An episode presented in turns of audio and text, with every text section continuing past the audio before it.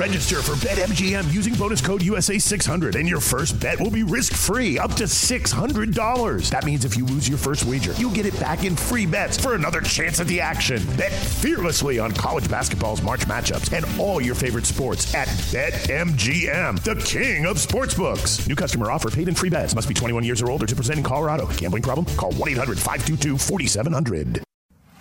Habla español, amigo. Español, amigo. Damas y caballeros, están escuchando Hablemos MMA con Danny Segura.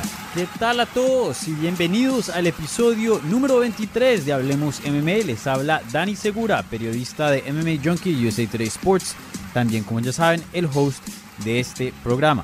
En esta edición número 23 de Hablemos MMA, vamos a hacer las cosas un poquito diferente. Este es el último show del año, entonces decidí hacer un repaso de los mejores momentos del 2020 en las artes marciales mixtas. Ahora, yo sé que faltan un par de días para que se acabe el año, pero pues ya hemos visto la mayoría de las artes marciales mixtas eh, durante el año. Obviamente se viene Ryzen en unos días con el show que hacen de, fin de año. Pero pues para este programa vamos a excluir ese evento solo y ya vamos a ver a lo que ha pasado en el transcurso de este 2020 tan loco. Entonces, para ayudarme a repasar toda la acción que vimos en el 2020, me acompaña Rodrigo del Campo comentarista de deportes, incluyendo las artes marciales mixtas para Claro Sports. Ustedes ya lo conocen, ya ha estado varias veces aquí en el programa y él y yo estuvimos charlando y hablando sobre varias cosas de este 2020. Obviamente, peleador del año, peleadora del año, sumisión del año, knockout del año, pelea del año, peleador hispano del año y también otras cositas más les tenemos ahí en la charla. Así que espero que la disfruten mi conversación con Rodrigo del Campo. Aquí les va. Bueno, Rodrigo, hemos llegado casi, ya casi, al final del 2020 y, bueno, como ya les había dicho en la introducción del show, Rodrigo y yo no vamos a estar haciendo premios porque no hubo votación ni nada de eso, pero sí les vamos a estar dando nuestros picks eh, sobre varias categorías, incluyendo eh, el mejor peleador hispano del año, igual con la mejor peleadora del año, el mejor peleador del año, la mejor pelea del año, la mejor sumisión del año y el mejor knockout del año. Me parece que, aunque muchos, muchos outlets y, y, muchos medios hacen, hacen esto, me parece, en mi opinión, yo creo que una de las mejores formas de poder recapitular un año y, no solo eso, pero darle crédito a, a, los peleadores que se destacaron en el transcurso del 2020. Y bueno, también como les había dicho en la intro, estos picks de Rodrigo y míos no reflejan los picks que van a salir eh, más adelante para MMA Junkie, eso es separado, entonces nada más les advierto para que luego no me digan, hey, pero ¿cómo así que aquí escogiste a este y y en los de MMA Junkie salió otra persona. Entonces les advierto de una vez para que no me manden tweets y me estén ahí mandando mensajes por Instagram. Entonces, eh, primero que todo, Rodrigo, ¿cómo estás? ¿Cómo te sientes? Tiempos eh, un poco raros y, bueno, qué año tan difícil y qué año tan complicado. La verdad que... Eh, no me he sentido, no, no, no sé cómo te sientas tú, pero usualmente las navidades y eso, cuando uno se pone más viejo, es como que, ah, bueno, pues no tiene la misma importancia. Pero hoy día la gente como que no se está apreciando estos tiempos un poquito más. Pues sí, mira, yo soy mucho de, de, de, Navidad, ¿no? Y aparte no soy una persona religiosa. Primero, antes que nada, muchas gracias por la invitación. Me da mucho gusto estar de nuevo eh, eh, por acá. Eh, sí, y bueno, en la Ciudad de México estamos en un momento complicado porque regresamos a un lockdown. Eh, no tenemos un lockdown de que no podamos salir, pero sí cerraron muchos negocios otra vez. Estamos en una situación muy, muy dura aquí en la Ciudad de México con la ocupación hospitalaria eh, muy alta y lamentablemente veo que muchas fiestas grandes, eh, así que más bien estamos esperando a que caiga el otro pie con las gracias que mucha gente hizo en, en Nochebuena y Navidad, desafortunadamente. Sí, momentos difíciles. Aquí en Estados Unidos la cosa tampoco es que esté muy buena, pero bueno, tenemos la esperanza de que ya a principios, bueno, ni siquiera a principios, ya se está eh, distribuyendo esa, esa vacuna, obviamente para los, la gente que trabaja en los hospitales y la gente considera esencial aquí en eh, Estados Unidos primero y ya vendrá el público general, pero, Pero bueno, si las cosas no, no, no se ven muy bien, pero si hay algo de esperanza ya medio cerca. Entonces esperemos que eh, la gente se siga cuidando, eh, siga recordando que estamos en una pandemia y, bueno, esperemos que lleguemos todos juntos, ¿no? Ya cuando haya una vacuna para todo el mundo. Y, bueno, Rod, vamos a empezar con... ¿Cuál empezamos? Con el peleador hispano, empecemos y después pasamos para ya los los picks ya más oficiales, más, más eh, para todo, todo lo que es MMA. Entonces, obviamente, como este podcast es dedicado a la gente hispana, a la gente latina, entonces vamos a empezar por ahí. Te voy el privilegio de empezar de primero. ¿Quién escogiste para tu pick de peleador hispano del año? Creo que no hay competencia, eh, a pesar de que hubo muy buenas actuaciones este año muy buenos eh, combates. Me van a decir por mexicano, a mí no me importa, yo les voy a decir, porque es el primer peleador nacido, criado y entrenado en México en llegar a una oportunidad de cinturón en el UFC, de cinturón indiscutible dentro del UFC. Se la habían quedado y eventualmente se la tuvieron que dar porque no les quedaba otro. Eh, para mí el peleador hispano del año es Brandon Moreno. ¿Y por qué? Háblanos un poquito más de, de tu pick son básicamente una victoria. Primero, la racha que traía cargando, ¿no? Desde 2019, pero bueno, una victoria importantísima el mes de marzo, en condiciones ya muy extrañas y muy raras, porque fue el primer evento ya en pandemia, aunque no lo pararon, que fue este evento de Brasilia, cuando gana, y sobre todo cuando domina a Jussier Formiga, que creo que eso es lo que le dejó claro a todo el mundo lo que podía ser Brandon Moreno, ¿no? No eh, una victoria estuviera fuera del lugar contra eh, Formiga, pero simplemente, aunque no lo finaliza, la manera en la que lo domina. Llega este duelo, eh, parece que ahí, después de la racha que traía, iba a tener una oportunidad de campeón. Esta, esta contienda Cody Garbrandt y, Davison Figueredo, que al, final no se puede dar. Eh, sorprende a mucho el tema del ranking, que sabemos que los no sirven, pero esa decisión de utilizarlos a veces y a veces no confunde mucho a la gente ponen a Alex Pérez en la contienda, le ponen a Brandon Royal encima, y bueno, le pasa por encima a Brandon Moreno, mucho que fue por el tema de la lesión de Royal, bueno, no se les olvida que le estaba pasando por encima en el primer asalto Brandon y la dislocación del hombro, porque Brandon le está atrapando el brazo cuando gira. Es un movimiento de Brandon Moreno el que le termina lesionando el, brazo a Brandon Royal. Y creo que cuando muchos analistas, y lo platicamos por aquí, Dani, daban por descontado a Brandon Moreno en esa pelea de Davison Figueredo, pensaban que iba a ser una pelea fácil para Figueredo, pensaban que el campeón iba a dominar, que iba a volver a finalizar, que iba a volver a terminar. Bueno, ahí salió el chico de Tijuana, Baja California, México, que hacía piñatas con sus padres ahí en la frontera, a dar la pelea de su vida, a darle la mejor pelea fuera de la derrota que tiene en el UFC de Vicio Figueredo. Yo creo que le ha dado cualquier peleador dentro del UFC para llegar a este empate después de una deducción válida marcada ahí por Jason. Entonces creo que el escenario Creo que la escalación que ha tenido en los últimos años, lo que logró este año con victorias importantes contra Formiga, contra Royal, y luego esa heroica 21 peleas para tener una pelea de campeonato, y el hecho de ser un peleador latino, un peleador hispano, en tener una eh, eh, pelea de campeonato en este 2020, para mí es Brandon Moreno. Sí, estoy 100% de acuerdo. Brandon Moreno también fue mi pick para peleador hispano del año. Y bueno, yo no soy mexicano, lo recuerdo, soy colombiano. Entonces aquí no hay nada, no hay nada rarito. Eh, pero sí, qué año el de Brandon Moreno. La verdad que eh, eso es un año que envidiar para un peleador que está peleando desde Latinoamérica. Obviamente hemos visto peleadores hispanos pelear por el título anteriormente. Joel Romero, uno de ellos. Eh, de hecho, Jorge Masvidal en el verano peleó contra Kamaru Usman. Pero son peleadores que entrenan aquí en, Estados Unidos, entrenan en American Top Team aquí en, la Florida, entonces... Eh, pues tiene algo distinto, ¿no? Un peleador que tiene los recursos de acá. No estoy diciendo que, que no se deberían ir a, Estados Unidos y entrenar aquí porque entonces se, vuelven menos hispanos o lo que sea. Eso no lo, no lo que estoy diciendo, pero en cuanto a las artes marciales de Latinoamérica, lo que hizo Brandon es muy importante, me parece, no solo para México, pero para todos los latinos, que sí se puede, sí se puede llegar a un nivel bien alto desde Latinoamérica, algo que pues anteriormente en años pasados no hemos visto. Entonces esto habla mucho de qué tan lejos ha llegado las artes marciales mixtas, sobre todo en México, ¿no? Obviamente en otras partes de Latinoamérica está un poquito más atrasado, pero eh, sin duda todo sigue avanzando y sigue subiendo de nivel.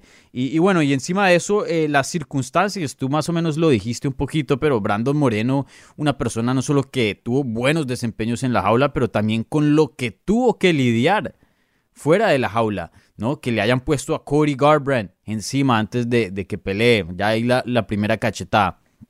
Y después Cody Garbrandt se lesiona, queda fuera del combate contra Davidson Figueredo en UFC 255. Y todo el mundo tenía casi seguro que Brando Moreno iba a ser el reemplazo y que eso sin duda, o sea, si te vas por los rankings, era el, el, más alto en los rankings, mucho más alto que Alex Pérez y obviamente tiene una trayectoria mucho más grande que Alex Pérez. Y aún así, por alguna razón, y recuerden que los dos estaban supuestos a pelear, Moreno y Alex, le dan la pelea a Alex Pérez y, mucha gente se desinfla después de eso. Hemos visto, por ejemplo, a mí me parece que el, primer pay-per-view que vimos dentro de la pandemia, eh, UFC 249, que Tony Ferguson se desinfló no me parece que eso fue un Tony Ferguson. Creo que hay combinaciones ahí. Pienso que no era el mismo. De pronto, un Tony Ferguson un poquito más viejo, un, un, matchup malo contra el Justin Gage. Obviamente, un matchup muy diferente porque estaba supuesto a pelear contra, contra. Pero también se vio un peleador un poquito desinflado. O sea, después de que le pasen a uno ciertas cosas fuera de la jaula, eh, eso a veces pone a los peleadores, no, pues, ¿quién no? En ciertas condiciones donde de pronto eh, no pueden pelear bien. Y aún así, Brandon Moreno en Fight Week, hasta yo le pregunté en el día de medios que tuvimos ahí virtualmente, eh, oye, ¿por qué estás tan feliz? Y él no, pues eso es como siempre el estado. Yo nunca he visto a Brandon Moreno bravo o así bien enojado, molesto. Siempre, siempre una persona muy positiva. Y peleó contra eso y aún así le dieron la pelea de título. Recuerden, 21 días después de que había peleado contra em, el Brandon Royval. Y pues fue una pelea, mm, no diría muy desgastante, pero me atrevería a decir que más desgastante que la que Davison tuvo contra Alex Pérez, ¿no? Entonces, eh, pues sí, me parece que Brandon Moreno fácilmente se lleva aquí el pick de peleador hispano del año, pues peleó por un título, eh, nos dio una de las mejores peleas que hemos visto en esa edición, para mí la mejor, no sé cómo te sientas tú eh, en, cuanto a, la historia de las 125 libras y fácilmente una de las mejores peleas también del 2020. Mira, hay dos, para mí hay dos peleas claves en la, historia de las 125 libras, que es la primera pelea, la Johnson contra eh, Benavides 1, que es una de mis peleas favoritas de todos los tiempos, si no se acuerdan, ahí en UFC 132, mm. eh, regresen y véanla, porque realmente es una muy, muy buena pelea, una pelea impresionante. Y esta también, ¿no? Y para mí esta, esta es mejor, no sé porque es muy reciente, pero eh, también esta es mejor, ¿no? Hablabas de otros peleadores latinos, Mira, habrá tenido solo una pelea en el año, no se nos puede olvidar, gente se judo, pocas personas habían finalizado a, a Dominic Cruz, una nada más, Uriah Faber, y fue en el peso pluma, nadie lo había finalizado en gallo, y la manera en la que pasa por encima ese judo, pues también es impresionante, pero bueno, fue una pelea nada más en el año y a veces se olvida un poco, sé que habrá gente de Ecuador hablando del, tema de Chito Vera, creo que Chito Vera nos acordamos mucho de lo que hizo antes de este año, y luego lo de Sean O'Malley, pero al final eh, Chito termina en la jaula con una victoria y dos derrotas en este 2020, no perdieron contra Soñadón, controversial o como lo quieran ver, pero perdiendo y luego perdieron contra José Aldo en un tercer asalto magnífico de José Aldo ese día en la jaula, ¿no? Entonces sí hay muchos candidatos, sí hay muchas cosas. Eh, hablabas de Joel Romero, que lamentablemente ya está fuera del UFC. Eh, hay muchos peleadores y estamos obviamente representando de muy buena manera, pero creo que la escalada y el camino y historia que contó Brandon en el 2020 para mí es que lo hacen el número uno. Sí, no, definitivamente. Y sí, eh, qué chévere que hayas nombrado a, a, Chito Vera, porque él también tuvo un buen año. Y pues yo sé que tiene dos derrotas y solo una victoria en el 2020, pero pues me pareció a mí que le había ganado a Song Yadong en esa pelea, me pareció bastante controversial. De hecho, se le vio el ánimo después de que se había acabado el combate, que Song Yadong estaba acabado. Se, le vieron los tweets también, Dani. Sí, sí, sí. Y, bueno, y encima de eso, eh, me parece la pelea que tuvo en UFC 252 contra Sean O'Malley, también el primer ecuatoriano en estar en una pelea coestelar eh, de UFC, no solo de, Fight Nights normales, pero también de pay-per-views. Entonces también ahí Marlon Vera hizo un, logro bien interesante. Y bueno, la pelea con José Aldo, sé que ah, recientemente la vimos y pues no fue el resultado que Chito quería, eh, pero me parece que aún así, con todo eso, Chito tuvo un muy buen año y obviamente lo refleja su seguimiento. Y si ven las redes, hoy día es un peleador mucho más popular de lo que era hace 10 meses. Entonces, eh, pues sí, un, año muy exitoso para el Chito Vera. Y también no nos olvidemos de Irene Aldana, que fue la primera mujer mexicana en encabezar un evento de UFC cuando peleó contra Holly Holm en UFC ESPN 19, si no estoy mal. Entonces, eh, pues también obviamente Irene Aldana haciendo historia para las mujeres ahí en México por su lado y también tuvo pues un, año eh, bueno con teniendo en cuenta pues e, e, esa historia, ¿no? Aunque el resultado no, no fue favorable para ella. Pero sí, un, buen año para los latinos, me atrevería a decir. Eh, yo creo que se puede decir que el mejor año para de, los latinos en cuanto a resultados dentro de UFC. Puede ser, ¿eh? Mira, creo que ahí sí, y es complicado, y lo entiendo, no hacer distinción entre hispanos o latinos, o como lo quieran ver. Hispanos, este, qué pena, sí, a veces. Eh, ah, ah, hispanos, contando los peleadores que viven, que entrenan o que nacieron en los Estados Unidos, eh, ellos tuvieron un año muy normal, ¿no? Este, creo que estamos a ver años muy buenos ya eh, de pronto y ver a gente cabezando cartelera, como campeones, eh, tal vez desde la era de Caín Velázquez, ¿no? Si tomas nada más a los peleadores, ¿no? Nacidos en Hispanoamérica, digamos Latinoamérica, quitando eh, Brasil, que obviamente tiene un legado importantísimo en el MMA, uno de los años más importantes, ¿no? Aún con todo lo que pasó.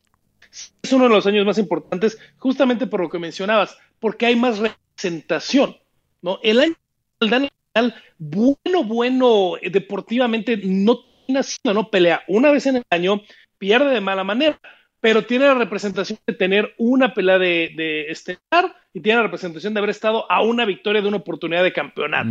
Chito Vera, lo mismo, coestelar en un pago por evento, ante, a ver, podrán decir es que nos hicieron costear por Sean O'Malley, qué bueno. De todas maneras, hay que estar ahí. Decimos mucho en México. Hay que estar ahí para que tengan esas oportunidades. Llegó la oportunidad, la aprovechó Chito y se llevó una de las victorias más importantes de su carrera, ¿no? Brandon Moreno peleando por el cinturón. Creo que hay mucho más representación por resultados, ¿eh? porque a veces siente como que quieren cerrar un poquito la puerta eh, de Estados Unidos para acá, pero por resultados, ¿no? sea un tema de promocional, simplemente meritocracia, simplemente resultados, ahí están las oportunidades y está la representación. Creo que por se siente tan importante.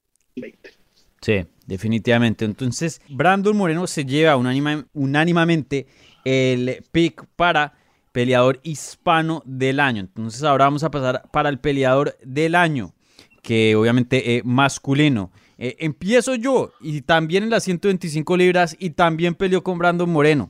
en Figueredo para mí se lleva el premio del peleador masculino del año. Eh, fácilmente me parece simplemente si vemos en el 2019, él era un peleador más. Un peleador que la gente conocía, eh, los hardcores. De pronto, si tú así le preguntas a un casual, eh, ¿quién es Davison Figueredo? Que bueno, de pronto la respuesta sigue igual, pero creo que ha cambiado un poco. Eh, Davison Figueredo simplemente era un, peleador más que tenía un buen estilo y que era emocionante y, pues hacía cosas medio locas en la jaula, pero no, no pasaba de ahí. Y, y hoy día yo creo que se vuelve, pues, obviamente un campeón de UFC, como vimos, y no solo eso, pero fácilmente uno de los campeones, o me atrevería a decir que de pronto el campeón más emocionante que tiene hoy día de UFC en cuanto a estilos, en cuanto a lo que hace dentro de esa jaula. Y, bueno, también muchas personas habían dicho que ya estaba esta narrativa de que Henry Cejudo había salvado las 125 libras, pero después de que él se había después de que él se fue de, de la categoría y el deporte, pues sí quedó ese espacio y sí se decía, pues, ¿qué pasa? Sin Sejudo, que es una, una estrella dentro del deporte, eh, pues qué va a pasar con esa edición. Y creo que Davidson Figueroa ha hecho un muy buen trabajo en seguir con esa eh, antorcha y seguir representando como campeón en esa división. Y, bueno, también tuvo un, récord muy bueno, tres victorias, un empate. Eh, dentro de ese récord le ganó dos veces a Joseph Benavides, que es un veterano, históricamente una figura muy importante para las 125 libras masculinas. Entonces ganarle dos veces, aunque la primera de pronto haya sido controversial, yo estaba seguro que no. O sea, que íbamos a ver el mismo desempeño en la segunda pelea. Y bueno, se volvió campeón defendió su título rápidamente sometiendo a Alex Pérez vía guillotina en el primer round en UFC 255 y sabiendo qué tan difícil es para él llegar a las 125 libras, con 21 días de anticipación, dice, sí, yo me le mido, yo salvo el pay-per-view de UFC 256, Brando Moreno, vamos. Y nos dio una de las mejores peleas del año, para mí la mejor pelea que hemos visto de esa división. Estoy de acuerdo contigo, la de Demetrius Johnson y Joseph Benavides, la primera muy buena. Otra que me gustaría también mencionar, la de Demetrius Johnson contra Joe Dodson, la primera. La y estuvo buenísima. Mucha gente se olvida de esa pelea, yo no sé por qué, pero Dodson casi que le gana a Demetrius y le puso un muy buen combate. Y, bueno, em, pero para mí esta de Moreno y Figuereo es la mejor que hemos visto hoy día Entonces, eh, fácilmente para mí, sin duda, en Figueredo se vuelve el peleador masculino del año aquí en Hablemos MMA. ¿Qué piensas tú? A mí me costó mucho trabajo escoger un peleador, ¿no? Porque entiendo perfectamente tus muy de acuerdo en muchas cosas, eh, pero para mí no, no, se me va que en la primera pelea en febrero falló en la báscula. No, yo no vi con cero controversia en esa primera pelea, ¿no? Yo estaba seguro que cuando hicieron una segunda pelea le iba a volver a pasar lamentablemente encima de Bison Figueredo a, Benavides y no es nada en contra de Benavides, es uno de mis peleadores favoritos y es un excelente que era un, tipo, un, tema de macho, un tema de estilo, donde simplemente el estilo tan fuerte de Davison era muy complicado eh, eh, para, para un incluso le ganó de, manera fácil a Alex Pérez, ¿no? Eh, la falla y luego el empate a fin de año y la manera en la que llega el empate contra Brandon Moreno, ¿no? Que esa es una cosa que también a mí eh, fue una pelea muy y no lo digo, bueno, repito, vuelvan a ver, no lo digo como mexicano, fue una pelea muy sucia por parte de Figueredo, en todos los scrambles estaba metiendo el pulgar en los ojos de, de, Moreno, una patada baja en el peor momento de la pelea para él cuando estaba muy cansado, etcétera, etcétera. Y eso me llevó a mí a, ver otras opciones, Dani. Y si hubo eh, muy buenos y con muy buenos años, a lo mejor en peleas cortas, Blachowicz con dos peleas, pero con dos finalizaciones y coronándose, eh, etcétera, etcétera. Para mí, creo que lo sea en uno de los últimos fines de semana. Para mí, el peleador del año es Kevin Holland. La manera en la que se levanta de un 2019 donde termina siendo por Brendan Allen, en una pelea que nadie vio, eh, que, que, nadie vio venir de esa manera. La manera en que gane cinco peleas en un año de calendario con cuatro finalizaciones. Y cuando esperábamos para ver si lo dejó Holland un espejismo, si solo era la boca, si realmente un peleador de gran calidad, porque no le había ganado a grandes nombres durante este 2020, era Antonio Hernández, Joaquín Buckley, Darren Stewart y Charlie Ontiveros, la manera en la que finaliza, la manera en la que noquea y la manera en la que deja tendido a Jacare Sousa a fin de año, para mí, para mí ahí en UFC 200, es mi evento del año, ¿cierto? Eh, y la manera en la que dejó tendido, para mí, para mí el peleador del año es Kevin Holland. Sin duda está entre esos dos. Eh, Kevin Holland sin duda tuvo un excelente año y bueno, peleó, peleó cada como... O sea, tenemos que tener en cuenta que hubo pandemia. UFC tuvo que cancelar un pocotón de eventos. Muchos peleadores no pudieron pelear. Muy difícil las circunstancias. Por ejemplo, el, el Leon Edwards no pudo pelear. Y, y, aún así, dentro de todo ese caos, dentro de un tiempo de un año que pues estuvo una, inactivo UFC, creo que Ken Holland peleó cinco veces, si no estoy mal. En siete meses. Increíble. Cinco veces. Increíble. Mira, tengo, las fechas a la mano. Gana Antonio Hernández por nocaut el 16 de mayo. A Joaquín Buckley por nocaut el de agosto. A Darren Stewart por decisión dividida el 19 de septiembre. A Cherry Ontiveros el de octubre y a Sousa el 12 de, de siete meses. Cinco veces en siete meses. Sí, increíble el año que tuvo Kevin Holland, la verdad que eh, un año muy bueno, las finalizaciones que tuvo excelentes, eh, se ganó varios eh, performance de night bonuses, entonces ahí ya se ganó varios bonus de 50 mil dólares, creo que tres si no estoy mal, ¿cierto? sí, se llevó contra Joaquín Buckley, con Tiberos y empató el récord de mayor número de victorias en un año de calendario, pero como ya decíamos, no utilizó en realidad los dos solo hizo siete. Exacto, no, no, sin pandemia yo creo que fácilmente pelea seis o siete veces. No, es, impresionante. La manera en la que está listo, la manera en la que siempre está preparado para pelear, pero también siempre muy agresivo. que a muchas personas no le gusta, no ese estilo de trash talk que tanto hace. Es buenos eh, de, los eventos tíos, ¿no? Que ese trash lo podemos escuchar.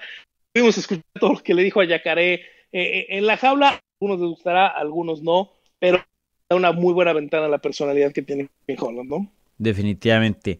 Y, y sí, yo estaba entre esos dos. Lo que hizo la diferencia para mí es que Davison logró todo eso en nivel de título, ¿no? Eh, y pues eso fue lo que hizo la diferencia. Obviamente, eh, pues el yacaré hoy día eh, sigue siendo un yacaré muy bueno, pero no era el yacaré que era de pronto hace cinco años. Y, bueno, como habías dicho tú anteriormente, antes de eso no, había, no le había ganado a los nombres más grandes de la división.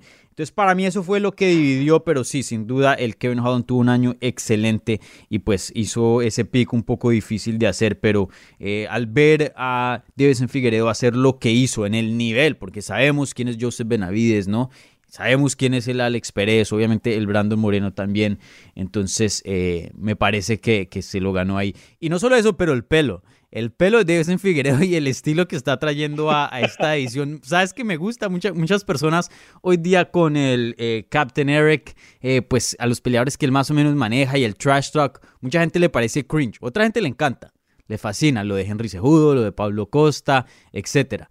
Pero lo que está haciendo Walid Ishmael con en Figuereo me fascina. No me parece corny, no me parece cringe, como le dicen aquí en Estados Unidos. Eh, o sea, me, parece que esa sí es la personalidad de él. Obviamente me imagino que algo exagerada, pero eh, todo, todo. inclusive, no obviamente no estoy diciendo que estoy de acuerdo con esto y se debería hacer, pero esa controversia que tuvo en la, en la pelea de pelear un poquito sucio, eh, pues solo, solo entre entre Davison Figueredo y, de pronto hasta el Brando Moreno van a saber qué, fue lo que... Bueno, solo el Davison Figueredo va a saber si fue intencional, intencional o no. Nosotros podemos especular y, pues dar nuestra opinión, pero él es un, el único que sabe. Y aún así creo que eso como que le añade un poco a, a, su, a su persona, ¿no? Y, a quién es en esa división y se está volviendo un campeón muy interesante. Mira, a mí me gusta el trash talk, pero cuando lo hacen los peleadores, no cuando lo hacen los managers entrenadores. Y creo que Davison sí tiene una personalidad agresiva, eh, sí a veces, eh, pero prefiero que Davison me lo dijera y me lo gritara que Walid lo estuviera gritando. Yo prefería cuando lo hacía Henry a cuando lo hacía el capitán Eric. Así que cuando vienen los peleadores lo creo mucho. Ya cuando viene de los entrenadores y de los managers, para mí, personalmente, creo que ya sobra un poco. Sí, Sí, definitivamente, pero me, gustaría ver al, al, Davison aprender un poco inglés porque me parece que tiene una personalidad muy, muy bacana y, pues la, estamos viendo hasta ahora saliendo a la luz y me parece que ni siquiera con el mejor inglés.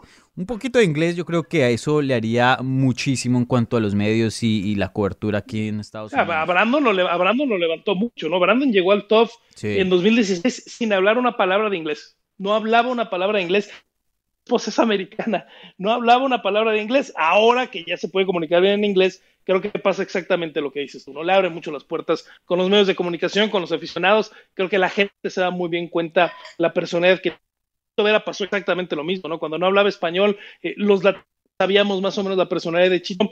Cuando empieza a hablar inglés, entonces creo que abre una bastante eh, eh, para él. Y sí, a ver, es duro tener que decir, oye, si no hablas inglés no te va a ir mejor, pero pues a veces es la necesidad, ¿no? Claro, definitivamente. Entonces vamos a ver qué pasa. Hay, hay peleadores que como que no les importa y nunca aprenden o, no quieren hacer el, esfuerzo.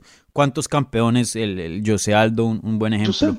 Eh, y bueno, muchos otros que, bueno, ya otros, por ejemplo, que llegan a ser estrellas en, en Estados Unidos sin hablar mucho inglés. El Canelo es un, buen ejemplo, obviamente otro deporte, pero eh, pues alguien que, que, siempre se comunica en español y aún así sigue siendo una, una estrella bien grande aquí en Estados Unidos y que es más estrella allá que en México, ¿eh? déjenme decirles.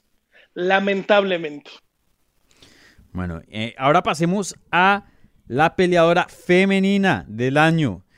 Tú vas primero, Rod. ¿Quién escogiste?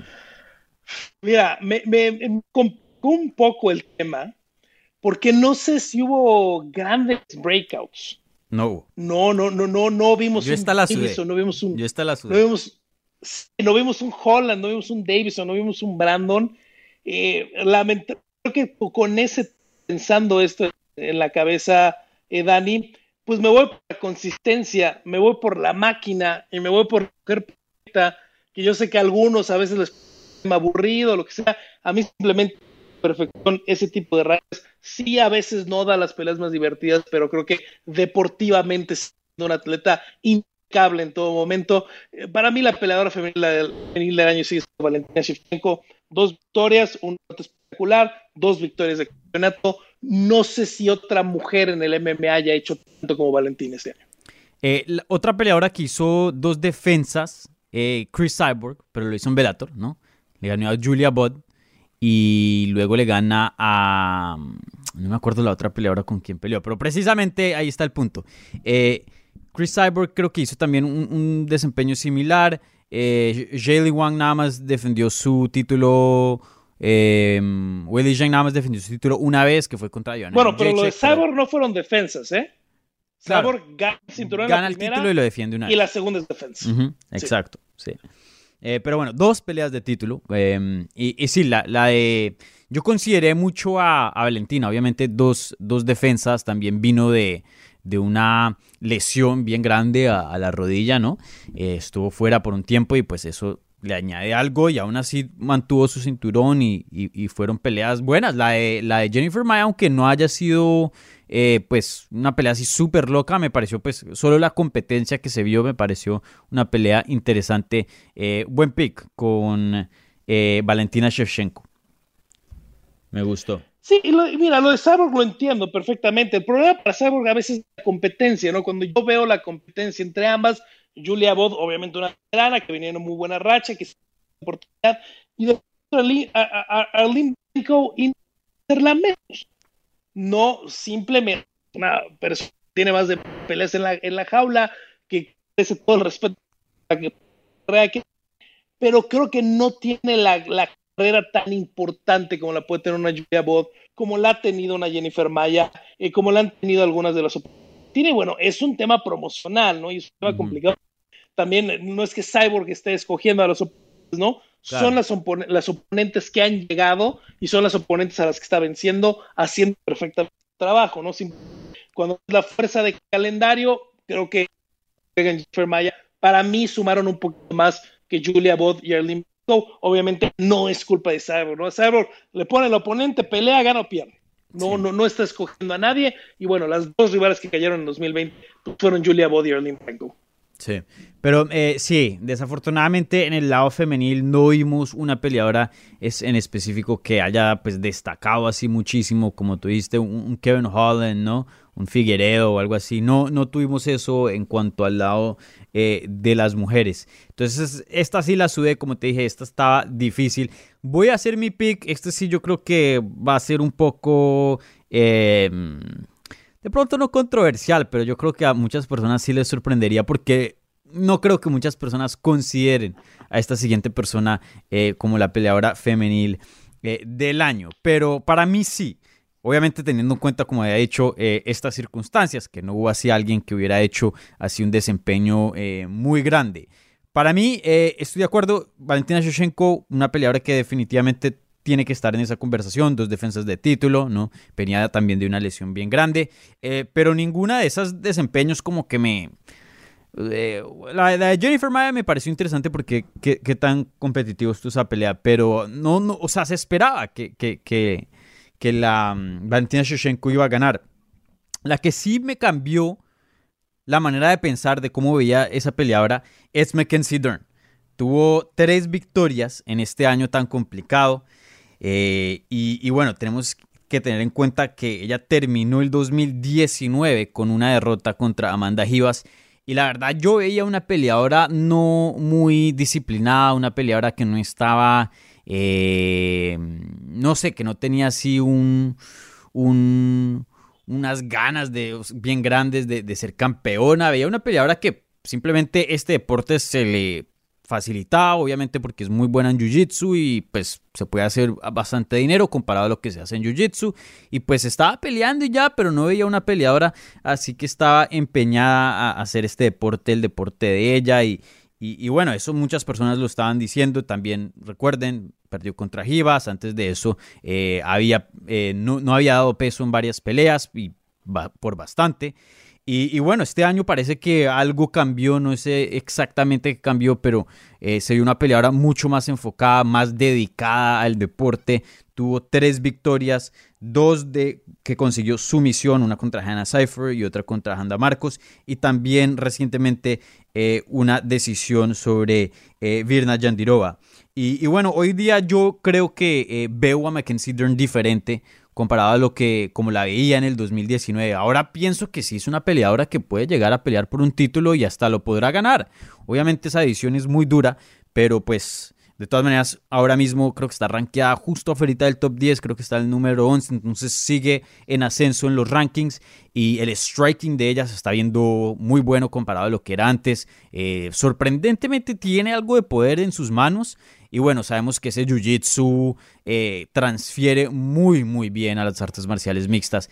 Y, bueno, eh, hemos visto muchos jiu-jitseros pasar a las artes marciales mixtas, no les va bien, por alguna manera no pueden usar su jiu-jitsu en el MMA y Mackenzie Dern es una de esas peleadores eh, que se puede decir una de esas excepciones donde el jiu-jitsu todavía es muy peligroso y, élite, fácilmente el mejor jiu-jitsu de, esa categoría. Y ahora vemos que el striking eh, pues está mejorando bastante junto con el poder que sorprendentemente tiene en sus manos. Y, bueno, me parece que Mackenzie Dern, dedicada, empeñada a, a pelear por el título y subir los rankings una peleadora muy, muy peligrosa. Y, no sé, no, no, pensé que de pronto íbamos a llegar a ese punto. Eh, como lo había dicho, a veces vemos peleadores que simplemente eh, pues pelean, pero mm, el enfoque de ellos no es ser campeones, sino pues eh, se puede hacer un buen dinero, ¿no? Y, pues pelean y, simplemente no tienen así muchas aspiraciones de, llegar a un título. Pero creo que hoy día vemos una Mackenzie Dern en el, en el 2020 mucho más diferente que la que vimos en el 2019. Y mira, creo que hoy, que mucha gente ha visto pelear más a Amanda Givas, creo que esa derrota pesa mucho. Claro. Porque se dan cuenta de la Creo que lo que pasó con Brandon Moreno cuando peleó contra Askar Askarov y ese empate, ¿no? Hoy se dan cuenta de la calidad que tiene Askar Askarov después de dos, tres peleas y lo, calificas de manera diferente. Creo que hoy muchos conocían a Amanda Givas, ven lo que puede hacer Amanda y dicen, ese con Mackenzie, pues no está nada mal, no decimos digo que pues no da pena haber perdido con Amanda por la gran peleadora que es, ¿no? Es muy importante lo que hizo Mackenzie en este año. Creo que el haber sumado a Jason Parillo ahí a su esquina le ha ayudado mucho. Eh, aparte de haberle mejorado el striking, creo que lo que hace mucho las peleadoras, y creo que lo hizo mucho en el tiempo que trabajó mucho con Cyborg, cuando hablamos de Cyborg, es eh, darles una confianza diferente, darles un enfoque diferente. Lo está haciendo también con Chica, ¿no? No que no tuvieron striking bueno anterior, pero la manera en la que cambia como decimos en México, que cambia la mentalidad y te empieza a enseñar, creo que te hace cambiar mucho tu estilo y le ayudó mucho a Mackenzie Dern y lo vimos mucho en esta pelea eh, contra Vina Girova eh, eh, en su última contienda. No, sí tuvo un año, la verdad es que tuvo un año espectacular Mackenzie Dern. Por el amor de Dios, por el amor de Dios, si no son bilingües, si no viven en una casa bilingüe, no conviven en dos acentos, cállense sobre el tema del acento de Mackenzie Dern, dejen de decir tonterías si no hablan dos idiomas, si no cambian de idioma en casa, escuela, calle, dejen de hablar del tema por el amor de Dios. Es un peleador espectacular, cada vez mejora más. Creo que como dices bien, Dani, sí la veo más enfocada, ¿no? Es alguien que no ¿no? ¿Quién podría decir, ya no peleo más, voy a hacer seminarios, voy a abrir escuelas y tengo mi vida resuelta, no pasa absolutamente nada. Y sí se le vio en este 2020 un renovado ánimo por competir y por saber hasta dónde puede llegar en un deporte como las artes marciales mixtas. ¿no? Realmente fue un, fue un año espectacular. Eh, eh, de Mackenzie Dern, me quedo yo con mi pick de Valentina pero entiendo perfectamente el de Mackenzie Dern y la verdad es que sí tiene que estar ahí en esas terras. La que lamentablemente peleó poquito, no, y creo que no podemos verla por ahí, pero creo que yo sí quiero mencionarla por ahí, Dani. Eh, tuvo solo una pelea en el año, lamentablemente, por pues, temas de pandemia. Juliana Velázquez. No hablando de otra mm. peleadora eh, eh, brasileña, habrá peleado solo una vez en el año, pero bueno, la manera en la que le gana Lima Lane McFarlane, la manera en la que mantiene el invicto nacional, lamentablemente por toda la situación de la pandemia solo la vimos pelear una vez en este 2020, pero tiene una peleadora que sea nombrada como una de las mejores de este 2020. Claro, claro, se volvió campeona en este año. Igual con eh, la Zhang Wei nada más peleó una vez este año, pero nos dio una de las mejores peleas eh, que hemos visto en esa edición, una pelea excelente. Yo estuve cubriendo ese evento en vivo, fue el último evento que, atendí antes de que pues, pasara todo esto de la pandemia. Y, me acuerdo estando en... En, la carpa con todos los medios, en, ahí en el cuarto de, de medios, eh, yo siempre uso esta, esta comparación, este, este ejemplo para decir que es una buena pelea, porque tú mismo lo sabes, nosotros como periodistas, como gente que trabaja en, medios y que cubre este deporte, eh, nosotros vemos el deporte muy diferente que los fans. O sea, vemos otra, o sea, tú estás viendo la pelea y tú estás uno juzgándola, no, la estás disfrutando como un fan que simplemente está pensando en la acción, no, tú la estás juzgando, tú estás viendo qué está pasando, si el referee está haciendo un buen trabajo, eh, qué está diciendo la gente en Twitter, qué dice la esquina, mejor dicho, uno está enfocado en muchas otras cosas, qué significa el resultado, ya de pronto ya estás escribiendo una recapitulación para la pelea, mejor dicho, hay muchas cosas que están pasando. Y pocas peleas quitan todo eso y, pocas peleas te sacan de ese trabajo que tienes como, como periodista, como trabajando en, los medios, y simplemente te enfocas a ver en la pelea. Esa noche en esa carpa todo el mundo estaba pegado a los televisores, los computadores en las mesas, y todo el mundo estaba, wow, oh my god, y hablando de, sobre la pelea. Se nos olvidó que estábamos trabajando esa noche por solo eh, esos 25 minutos. Y, eso yo creo que define si es una pelea ya de otro nivel. Y definitivamente Jean Weili nos dio una de las mejores peleas del año. Y bueno, más adelante estoy seguro que vamos a estar hablando de eso, pero también tiene que estar ahí eh, nombrada. ¿Sabías que yo era mm, no un Jean Weili hater? pero sí un escéptico antes de esa pelea contra Joanna Jacek. Yo no estaba muy seguro qué tan bueno era esta Sean Weili y no me gustaba mucho. Eh, no porque no estaba de acuerdo, sino porque pues, me, daba más eh, mala, no mala espina, pero sí me, me, cuestionaba un poquito a ver si quién era de verdad la Jean Weili. Ese push que le estaba dando UFC y, ese push que estaba dando UFC al, mercado chino y eso, eh, yo decía, de pronto sí no es tan buena como pensamos, ¿no? Y obviamente, eh, pues había ganado el título, ganándole a, a, Andrade, pero pues es la primera defensa de Andrade, le ganó relativamente rápido, entonces no vimos así mucho. Y, bueno, de todas maneras, fue y hizo lo que hizo y ahí sí me cayó la boca y definitivamente también tuvo un año excelente, aunque solo haya peleado eh, una vez la, la Jean Weili. También Sabina Mazo, me quería mencionar, Sabina Mazo eh, tuvo dos victorias en, en, el 2020 y pues em, ¿Dos victorias o una? Dos victorias, sí. Una en, en, enero y otra en septiembre. Obviamente eh, un prospecto interesante ahí en las 125 libras. Sí, vamos a ver cómo le va en la siguiente pelea. Pero sí, dos victorias. Una muy cerradita, ¿no? La de JJ Aldrich en enero. Bien cerrada, decisión de vida. Y luego su primera finalización el contra Tinkish el mes de septiembre. Lo de Sean lo entiendo perfecto, ¿eh? porque no le había ganado a ningún nombre. No le había ganado a Jessica Aguilar, a Daniel Taylor y a, Tisha Torres. Cuando le dan la pelea de campeonato, todo el mundo sí un poquito adelantado.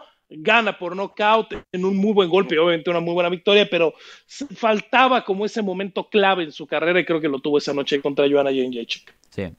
Y, nada más para terminar en, en este tema, eh, mencionar un poquito sobre el año que tuvo Mackenzie Dern Venía de esa derrota contra Amanda Givas, su primera derrota como profesional. Y antes de eso le había ganado a Amanda Cooper, sí, por su misión. Pero había pesado 123 libras para una pelea de 115 libras. Si eso no es alarmante, yo no sé qué es. Especialmente, o sea, una carrera que un peleador te, te falle por tanto por tanto peso, uno dice un momentico, ¿qué está pasando por aquí? O sea, por más complicaciones que haya, 123 libras, o sea, ya casi un, flyweight para pelear una pelea de, de, strawweight.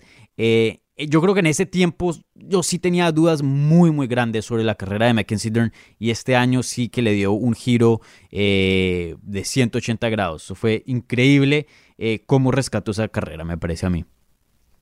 No, completamente de acuerdo, completamente de acuerdo y ojalá, ojalá se mantenga, ¿no? Porque eh, una Mackenzie Dren a este nivel creo que le hace mucha falta, sí. Sí. Y, otra cosa más en cuanto a lo de acento, me, da risa lo que dices tú. Sabes que a mí me parece que lo exagera un poquitín, pero no me sorprende. No, Dani, ya pero no mira, mira, mira, espérate, espérate, espérate, espérate, espérate. Pero no me parece, no me sorprende que, o sea, se le haya pegado o sea, me parece muy normal. Te, digo yo de ejemplo y la gente colombiana me va a entender mucho eh, en esta situación. Yo trabajé en un restaurante cuando yo estaba en la universidad que se llamaba Lolitas. El dueño era caleño. En, Cali, Colombia, los de Cali tienen un, acento, 100% diferente. Sí, muy, muy diferente al, al de Bogotá, pero, o sea, muy diferente. Y, todo el mundo, pues, no todo el mundo, pero la mayoría de las personas que trabajan ahí eran caleñas, ¿no? Eh, entonces, eh, después de trabajar ahí como un, yo diría cuánto trabajé, como casi dos años, a uno se le pega el acento. Yo empecé a decir, hey, ve, tal cosa. El ve en Bogotá no, no se usa. Eh, vos, por ejemplo, aunque bueno, en Bogotá también, pero eso es más caleño, hey, vos, eh, vos cómo estás, tal cosa. Y cosas se le pegan a uno. Eh, y obviamente Mackenzie Dern estando sumergida en la cultura brasilera, pues el esposo de ella es brasilero, em, el papá es brasilero, pues cómo no se le va a pegar algo. Pero sí, pero sí, me sí quiero decir que para los haters, no, o sea, no estoy de acuerdo con su argumento, pero sí como que la el, cambio sí fue bien rápido. Pero bueno, cualquier cosa puede pasar, ¿no? Pues Habla, habla más portugués que inglés en su vida diaria. Te lo digo, yo, yo, hablo, yo hablo ya ahorita en la casa, hablamos 90% inglés, ¿no? Vivo con una brasileña que no habla español, yo no hablo portugués, nos comunicamos el resto del día y a los dos nos ha cambiado, a ella le cambió su portugués y a mí me cambió mi español. Hmm. El estar hablando en idioma todo el día, ¿no? Mi hermano tiene un acento de la Ciudad de México, está casado con una persona norte que tiene un acento muy, muy diferente de Navajo, Sonora, trabaja en Estados Unidos, entonces no solo el acento donde vive, de Navajo en la California, donde trabaja, su español es 100% diferente el día de hoy a lo que hablaba hace 4 o 5 años. Entonces, si no conviven en, en un tema bilingüe, creo que fuera de su expertise para hablar de este del acento de cómo hablan las, las personas. Sí, no, no, de eso, de eso estoy de acuerdo. Y, y sí, por la Mackenzie Drum, porque en las redes eso es lo que, lo que explota y, desafortunadamente eso es lo que se habla y como hablamos hace unos minutos, eh, sí que tuvo un año muy bueno y eso es lo que se debería hablar y, bueno, sí me da risa que pues la gente que, que, es la más criticona sobre este tema es la gente que no habla dos idiomas, que no convive con gente que habla otro idioma y que no están eh, sumergidos o no tienen muchas interacciones con, con otras culturas. Exactamente. Creo que lo dijiste de una manera más educada de lo que lo pude haber dicho yo. bueno, ahora vamos a pasar a, lo que es ya pelea, knockout y sumisión del año. Entonces, eh, empecemos con pelea, porque creo que ya hablamos un poquito de eso. No sé, tú me dices si estoy mal. Eh, empiezo yo. Para mí, la pelea del año, y esta estuvo difícil. Ah, nada más hay dos candidatos. Bueno, de pronto tres, pero dos sólidos. Jean Lee contra Jacek y Brandon Moreno, o perdón, en Figueredo contra Brandon Moreno. La tercera ahí que diría que también eh, pues sobresalió bastante sería la de Dan Hooker o Dustin Poirier contra Dan Hooker. También una pelea muy muy buena. Pero para mí las dos mejores, y teniendo en cuenta que esas fueron de título y las de la de Poirier contra Hooker no fue, eh, fueron las de Jean Lee contra Jonan Jacek y la de Davison Figueredo contra el Brandon Moreno. Y para mí estuvo difícil. Sé que las dos peleas muy, muy buenas. Pero la de Jean Lee contra Jonan Jacek me parece una pelea histórica. Me pareció una pelea excelente. En ese quinto round estuvo todavía las cosas bien indecisas. El quinto round muy emocionante. En cambio, en esta pelea contra Davison Figueredo, contra Brandon Moreno, eh, pues también el quinto round estuvo bueno, pero sí se desinfló un poquito. Claro, tenemos que tener en cuenta que los peleadores habían peleado hace menos de un mes. Eh, muchas otras cosas también tenemos que analizar ahí, ¿no? Otro corte más, ¿no? Otro desgasto más, otra dieta más. Eh, pero sí, se, vio un poquito más de gasolina, un poquito más de ritmo, un poquito más de acción en la de Jean Willy contra Jan Jacek. Por eso me gustó tanto eh, esa pelea. Y bueno, hubo mucha drama, mucho drama en esa pelea. Mira, a mí, ¿qué es lo que me gusta en la pelea del año? No solo que sea una bronca, no solo que, que, que, que sea una pelea activa, sino una pelea con drama, ¿no? Una pelea que vaya para un lado, que vaya para el otro, que no sabes quién va a ganar, que se resuelva al final. El round para mí es la diferencia clave, ¿no? Para mí también la pelea del año es eh, Jean Willy contra Joanna y El round hace completamente la diferencia, ¿no? Es muy entendible por qué el quinto round entre Figueredo y Moreno es como es, ¿no? Con dos continuos, con dos peleadores exhaustos con un ritmo de pelea muy fuerte.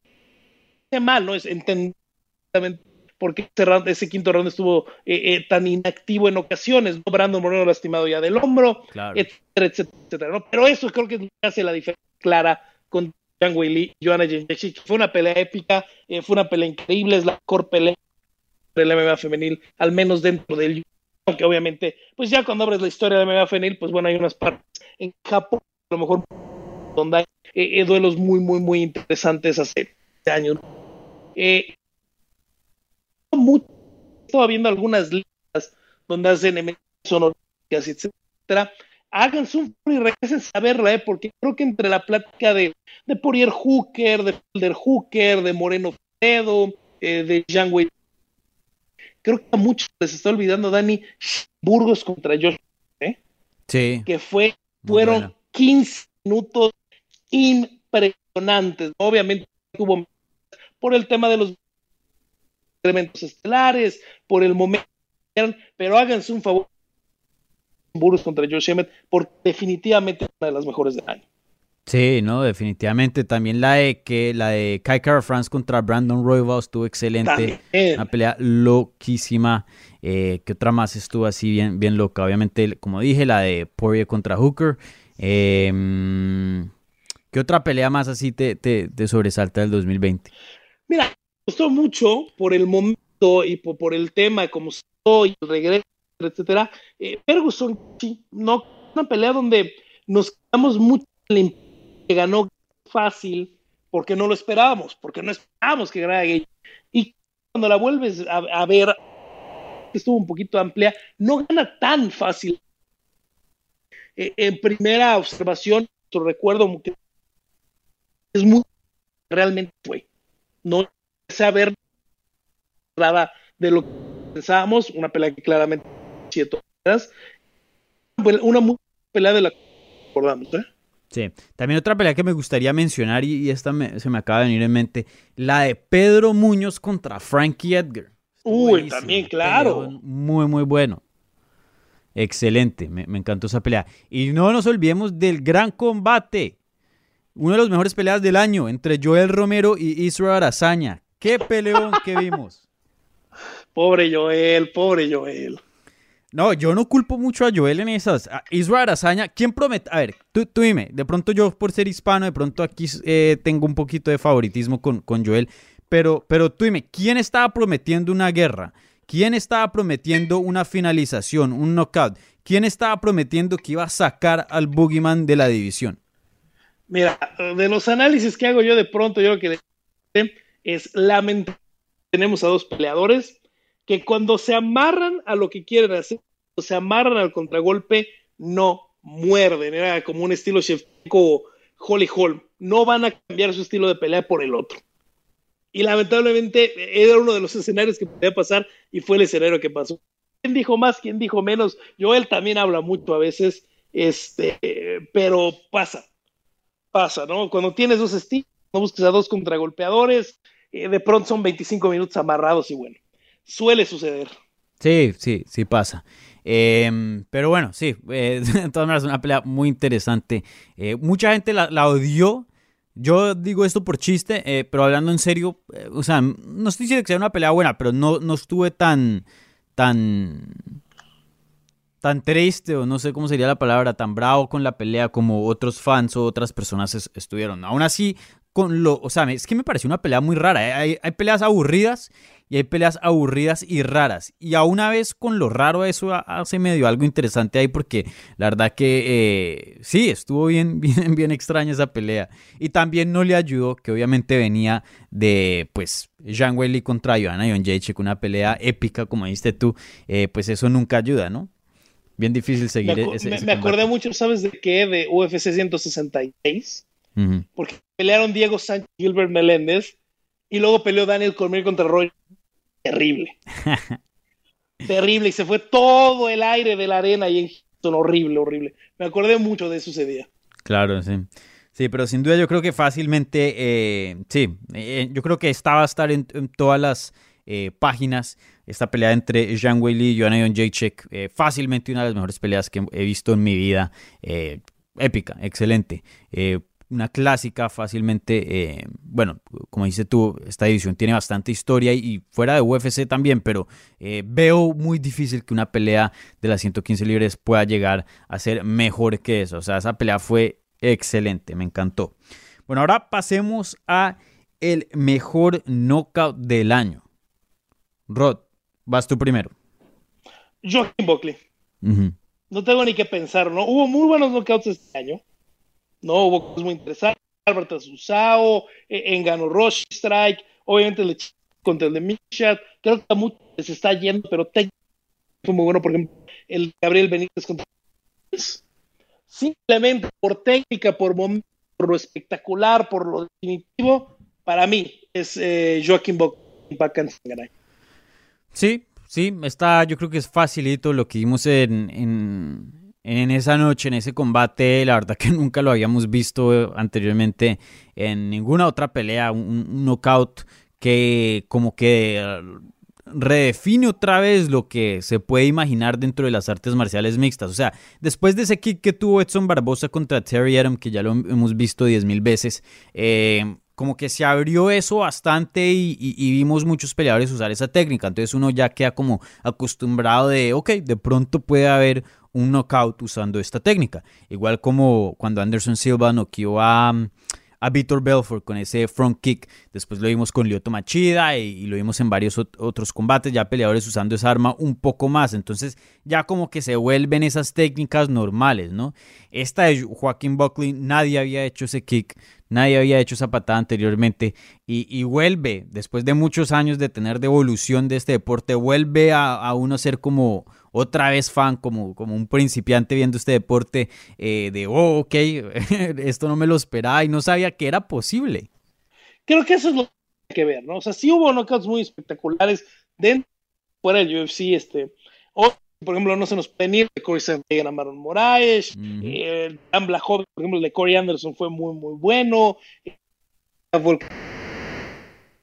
Prochaska como favorito, pero no con un esa manera, eh, Benny Dariush a Drakar Kloss, ah, no, ah, hubo, muy buen, ¿sabes? Definitivo, muy bonito, el gancho perfecto, el brazo está perfecto, el giro de la cadera es perfecto, eh, no tiene un striking muy perfecto técnicamente, su parado es muy bueno y obviamente todas las imágenes de ese knockout de Sunsao son cables por la manera de Cody, ¿no? Creo que es una imagen muy bonita pero yo, de acuerdo con lo que dices, ¿no? La manera en la que redefine lo posible. Joaquín Bock con ese eh, knockout, creo, creo que es lo que lo hace este, para mí el mejor del año. A ver cómo empieza a evolucionar el si evoluciona de, esa manera. Eh, por alguna razón, Dani, hoy en la mañana alguien le dio el like o el tweet yo esa noche, el 10 de octubre, y yo escribiera justamente eso. Yo en una pelea. Y creo que es lo más impresionante de este nombre. Sí, definitivamente. Y, y sí, o, sea, hoy día, de pronto hace unos años era más fácil que estas, estas nuevas técnicas se puedan ver. Hoy día ya se vuelve más complicado, como dices tú, precisamente por la evolución de este deporte y qué tan lejos ha llegado. Eh, pues ya prácticamente lo que está, está, ¿no? Eh, pero Joaquín Buckley redefiniendo otra vez lo que es posible. Eh, eso tiene que, aplaudirse, tiene que reconocerse aquí. Creo que como la pelea del año, este knockout del año también va a ser muy fácil para todas las páginas y lo vamos a ver por todo lado. O sea, no, es que no tiene competencia. No, definitivamente no la hay. No, a veces hay dos o tres, o en un momento, un, alguno en un momento importante, una pelea de campeonato, lo puede haber. No, ayer a muchos sorprendió te quedaba esa duda, ¿no? Es de verdad, es de verdad. Gerald Mitchell es un peleador muy respetable, con buenas victorias, algunas derrotas, pero la manera en la que culmina nos sorprende mucho, la manera en que Cody no queda a un plano, un legendario como lo es Rafael Asunzao, eh, vamos, podía ganar en una cosa, pero no queda de esa manera mm. sin le finalizar. Creo que es lleva ese tipo de knockout y yo les vuelvo a decir, y no es como latino, en serio, Gabriel Benítez contra Justin. Creo que no fue lo suficientemente apreciado este año, Dani, y creo que eventualmente lo vamos a ir viendo en highlights. No es muy, una rodilla adelante, llegado tan dirigida, eso es, es muy, muy buen knockout. Sí, sí, no, definitivamente también eh, el Mowgli tuvo eh, un knockout muy, muy bueno. Y, y, bueno, ahora pasemos a su misión del año. Esta sí estuvo más difícil. Esta sí, mm, de pronto no la sube tanto como la peleadora eh, femenina del año, eh, pero, pero sí me costó porque hubo varias sumisiones buenas este año. ¿Tú, tú cuál escogiste? Sabes que no hubo nada extraño porque muchas veces nos vamos con lo extraño, ¿no? Con lo diferente, ¿no? Si de pronto hubo un banana si de pronto hubo, si hubo un Peruvian necktie, si hubo algo que no veamos tan frecuentemente, muy bien ejecutado en un momento importante. Eh, creo que a veces nos vamos mucho con eso. Y creo tal vez no lo hubo, no hubo muy claro, ¿no? Al menos yo cuando empecé a hacer mi lista, hice una lista de cinco, Dani, de ahí me, eh, eh, me, me, fui, empecé a buscar cosas que por el momento eh, hubieran sido muy buenas, ¿no? Algunos que estuvieron ahí en mi lista, el de Brian Kelleher a Odie Osborne por la posición en la que pesca la guillotina, no es una posición nada común, está básicamente en cuclillas, jale a guardia y termina Olivera sometiendo a Kevin Lee por lo grande del momento, por lo impresionante del momento, eh, por Olivera buscando esa oportunidad de que le dejen de que está en la élite de la división. Lo de Aljamain Sterling contra Corey Sanhagen, lo mismo. Al momento, Sanhagen que venía con todo el hype, que venía llegando, Sterling tenía que volver a demostrar una y otra vez como lo ha hecho que merece la oportunidad del cinturón, eh, el fulminar y someter de esa manera a Sanhagen. Obviamente lo de Nurmagomedov por la técnica, por la manera de finalizar, por el escenario, por el momento que sabíamos que traía Javi adentro, que no hasta el momento eh, de la entrevista también es muy importante.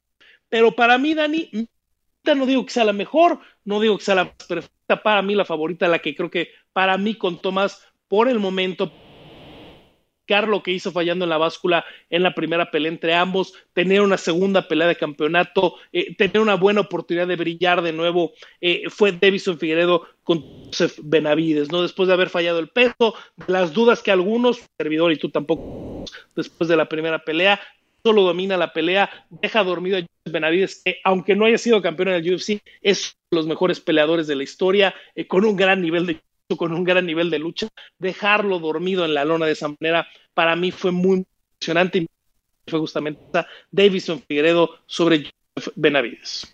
Sin duda una, una excelente sumisión, eh, una sumisión muy importante. Obviamente eh, definió quién iba a ser campeón esa noche. Eh, y sí, la, la, de Justin Gagey, la de Habib, la, que tuvo Habib contra Justin Gagey me pareció muy buena, sobre todo, no, no tanto el triángulo, porque el triángulo es bien una sumisión ya muy común, pero cómo llegó a, ese punto, ¿no? Obviamente, eh, generalmente vemos el triángulo eh, desde abajo, ¿no? Peleadores que están usando la guardia y ahí lo sacan, pero muy rara vez vemos un peleador en las artes marciales mixtas, porque en Jiu-Jitsu se ve a cada rato, sacrificar el mount para irse por un triángulo. Y, eso habla de, en dos y eso habla de la confianza de, que tiene Javib en esa sumisión y, en ese momento, ¿no? Porque si, si, no llegas a dar, si no llegas a notar con el, con el triángulo, eh, estás en una posición bien complicada. alguien que tiene mazos en Claro y que quede en tu guardia levantado, porque obviamente al ir con las piernas va a quedar muy arriba Just con toda la potencia para conectarte, es lo que dices, ¿no? Esa confianza bárbara que se tiene Javier en cualquier posición eh, para sacrificar, para mover, para entregar, para regalar, y es algo que pocos peleadores han tenido en la historia. Sí, no, sin duda. Eh, otra sumisión que me gustaría mencionar rápidamente antes de darte mi pick la de Glover Teixeira contra Thiago Santos. Eh, claro. No es que, o sea, fue un rear naked choke, no ha sido una sumisión súper loca, pero recuerden que antes de, de, esa sumisión a Glover casi lo finalizan dos veces y aún así el viejo Glover eh, logra encontrar alguna manera de ganarle al Thiago Santos, que es todo un monstruo. Otro peleador que de pronto, eh, no se habla mucho de peleador del año. El Glover Teixeira tuvo dos victorias muy importantes y muy grandes contra Anthony Smith, que lo dominó completamente, y Thiago Santos. Se volvió un peleador que, bueno, un peleador ya veterano, viejito, que medio le está yendo eh, ok, le está yendo bien, pero nada así que sobresale a un contendiente al título que fácilmente el contendiente número uno de esa división. Eh, un peleador que el 2020 le fue muy, muy bien. Eh, pero es un niño, Dani, es un niño. ¿Qué dices, viejito? Es un niño. Sí, no, no, no. Eh, apenas está empezando las artes marciales. Robert Teixeira, es, Robert es una semana más grande que yo nada más. Dani. no, el, el pelo no es porque esté calvo, es porque todavía no le ha salido es aerodinámica, es aerodinámico, es, sí, claro, claro, claro.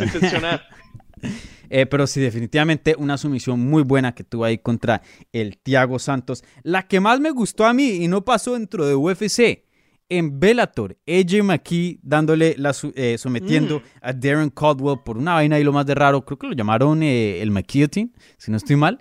Eh, eso fue lo que él dijo. Pero... Es como una Nelson en guardia. Sí, algo bien raro y, bueno, esta no fue por un título. Yo entiendo que pues obviamente la de Davison Figueredo pues tiene más importancia sin duda, Pero pues AJ McKee de todas maneras, eh, una victoria muy grande para él. Tenemos que tener en cuenta que él es un producto 100% de Bellator. Entonces verlo obtener una victoria de esta magnitud contra Darren Caldwell, un ex campeón, un peleador muy bueno, eh, pues habló mucho de su carrera y no solo eso, pero esa sumisión lo más de extraña que tuvo, em, mucho catch wrestling. Y, yo soy, no, conozco, no conozco mucho de catch wrestling en cuanto a haber entrenado, eh, yo he entrenado en la lucha, he entrenado en el jiu-jitsu, pero no específicamente en el catch wrestling. Pero siempre me ha gustado porque me parece un arte, uno de mis peleadores favoritos históricamente, eh, Kazushi Sakuraba. Eh, obviamente un, peleador muy bueno que representaba el catch wrestling. Y el catch wrestling, una, un arte que no es muy conocida, pero muy eficaz y, me parece chévere, ¿no? Siempre se, se, me parece más emocionante que el jiu-jitsu, si, estoy siendo honesto, porque hay más scrambles, hay más, peleas por posiciones hacia el jiu-jitsu, especialmente con estos leg locks que, que, vemos hoy día, se enfocan mucho en la sumisión en vez de, de en el grappling en sí, ¿no? Entonces, eh, me gustó esa. Para mí, esa es la sumisión del año. AJ aquí sometiendo a Darren Caldwell en Bellator 253. Tengo un amigo, Dani, que fue peleador profesional eh, mexicano, Yadmico Gualuyo, que llegó a pelear ahí en One Championship, eh, que entrenó mucho catch justamente. Y yo he tenido el gusto en Claro Sports de haber narrado mucha lucha durante varios años en Juegos Olímpicos y, en otros. Y a lo que cuando veíamos a esa ¿no? que es un movimiento estilo catch.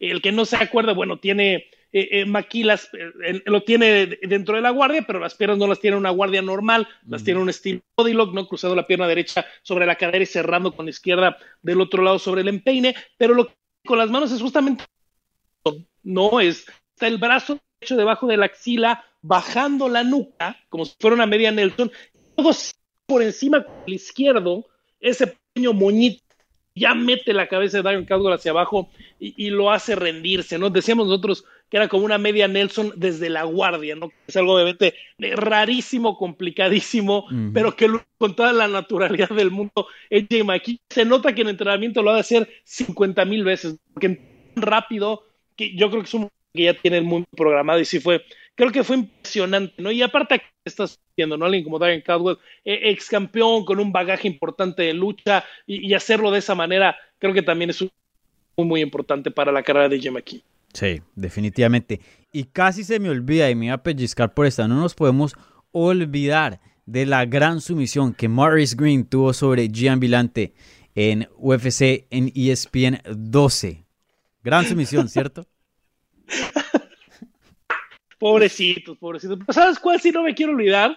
Juan Espino, Juan Francisco Oye, sí, Juan Espino, ajá. Que regresó con ese scarf que decía que se Otro hispano que tuvo un año muy bueno. Peleó nada más una oh. vez, pero venía de unas circunstancias muy complicadas.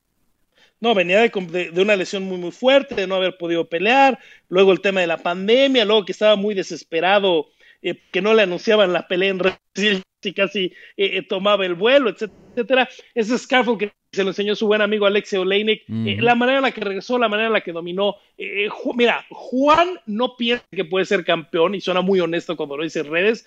Yo le he dicho a la gente, y creo que en Estados Unidos no sabe lo que tienen en Juan Francisco Pino Diepa, es uno de los mejores pesos completos del mundo. ¿Qué que le den peleas, que le den acción y que lo pueda demostrar, porque creo que mucha gente no sabe el gran peleador que está escondido ahí. ¿eh? Sí, no, una lucha excelente, eh, está con un equipo muy bueno, obviamente entrenando en American Top Team, esa sumisión de, de Alexio Lini que le enseñó estuvo buenísima y, un peleador que creo que tiene 39 años de edad, si no estoy mal, eh, pero un peleador que pues de pronto es un poquito viejo y pues eso se perdona más en, en, los pesos pesados, eh, pero un peleador que es tan terito, o sea, él no representa su edad, él fácilmente es un prospecto en esa edición, un prospecto muy, muy interesante, estoy de acuerdo, uno de los mejores pesos completos hoy día, simplemente le falta peleas, que eso fue lo que no pudo, desafortunadamente, eh, desde que ganó el TUF, no, no pudo conseguir por, por una lesión bien grave que tuvo en la mano, varias cirugías después, la pandemia, como dijiste, y, circunstancias no muy favorables para él. Eh, pero ya que está saludable, ya que UFC más o menos tiene una, una manera de, poner peleas en esta pandemia, el Juan Espino va para grandes cosas. Y otra cosa que me gusta también mucho de él, ya fuera de la técnica y de lo que trae a la jaula, es un peleador que si tú le ves eh, las redes, él no tiene pena de pedir nombres Él no tiene pena de salir allá y pedir una pelea con Fabricio Verdum. Él no tiene miedo de pedir una pelea contra Derek Lewis. Él no tiene miedo absolutamente de nombrar eh, eh, personas. Y él lo hace obviamente con mucho respeto, ya lo, ya lo hemos tenido aquí en el programa, la gente lo conoce, eh, un caballero, pero si él quiere una pelea, él la dice. Y, sabemos que pues en, en, UFC y sobre todo en estos tiempos, eso hace una gran diferencia. Eso hace una gran diferencia poder saber escoger tu carrera, escoger los matchups que, que te puedan poner en posiciones favorables en la división. Y, a veces muchos peleadores, de hecho, no avanzan mucho porque dicen, no, lo que UFC me dé. Y viven en las preliminares y les dan los mismos oponentes. Eh, pero pues tener un nombre siempre ayuda. Es el peor call out. A ver, no hay que hablar basura, no hay que ser trash talk, no hay que pedir a Conor McGregor. Por el amor de Dios, el próximo que pida a Logan Paul lo voy a ahogar. Cállense de pedir a los hermanos Paul por el amor de Dios.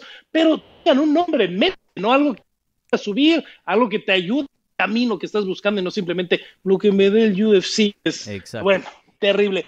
Y, creo que Juan años, Juan, ¿eh? Por octubre. En octubre cumplió 40 años. Sí. Y creo que Juan es un, gran ejemplo, como dijiste, no tiene, o sea, uno puede tener mucho respeto, no se tiene que hablar mal, uno no tiene que ser un Conor McGregor para pedir un nombre.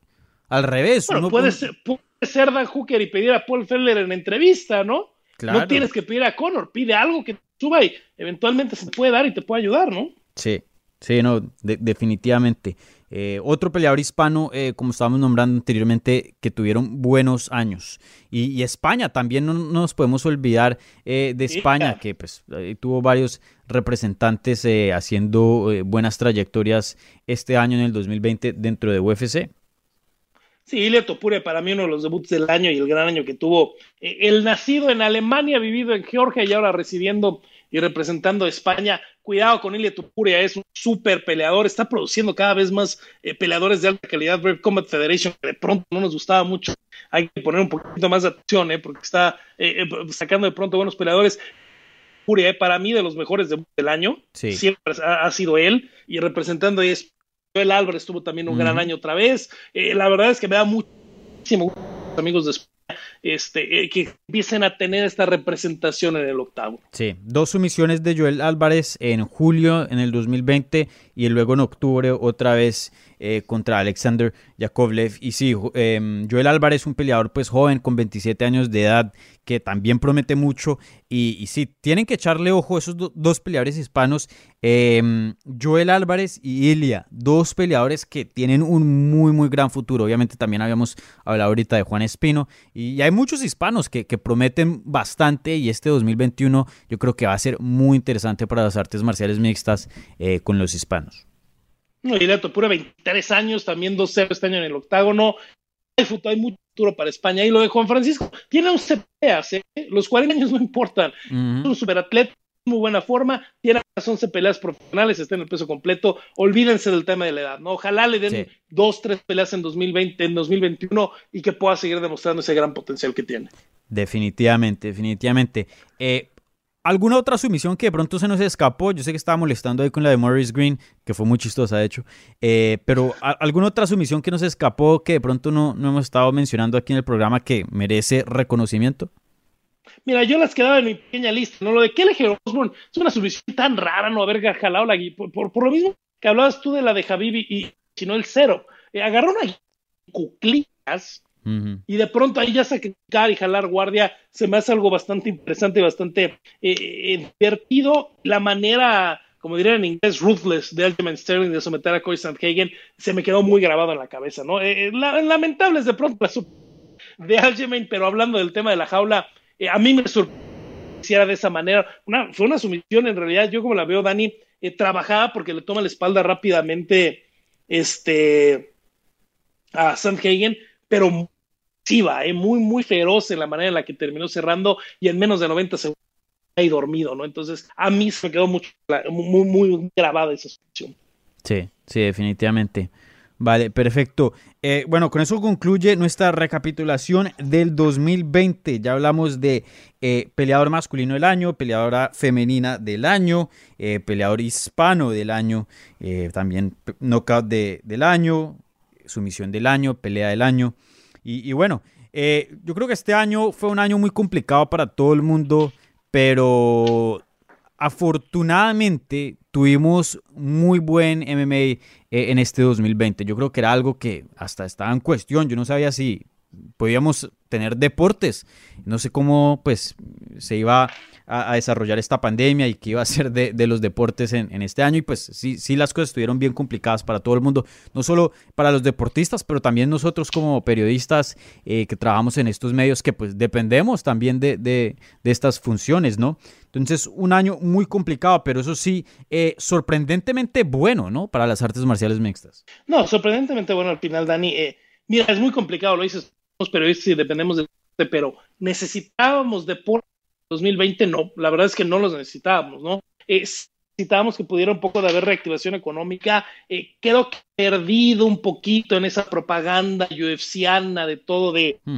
no despedimos a nadie, no corrimos a nadie menos a los 60 peleadores que vamos a correr a fin de año. Eh, sí hay que seguir mencionando que hay mucha gente relacionada con el deporte que sigue sin trabajo, ¿no? Yo creo que no podemos perder la perspectiva porque todos esos empleados de las arenas empleados no permanentes, son empleados que trabajan cuando hay un partido, que trabajan cuando hay una función de seguridad, eh, de, ventas, de ventas, de merchandise, todas esas personas que sin poder trabajar, ¿no? Entonces se reactivó parte de la economía deportiva con este tema, pero no toda, y eso todavía nos tiene que seguir doliendo, nos tiene que seguir eh, eh, preocupando, ¿no? Se termina manejando bien el, en el MMA por una combinación de promoción con regulación, que eso creo que lo más importante, ¿no? En el caso de todas las promociones del UFC, que en Nevada está haciendo lo que le pide la regulación del estado de Nevada, que en Abu Dhabi está haciendo lo que pide el gobierno de Abu Dhabi, porque lo que se hace en Far Island,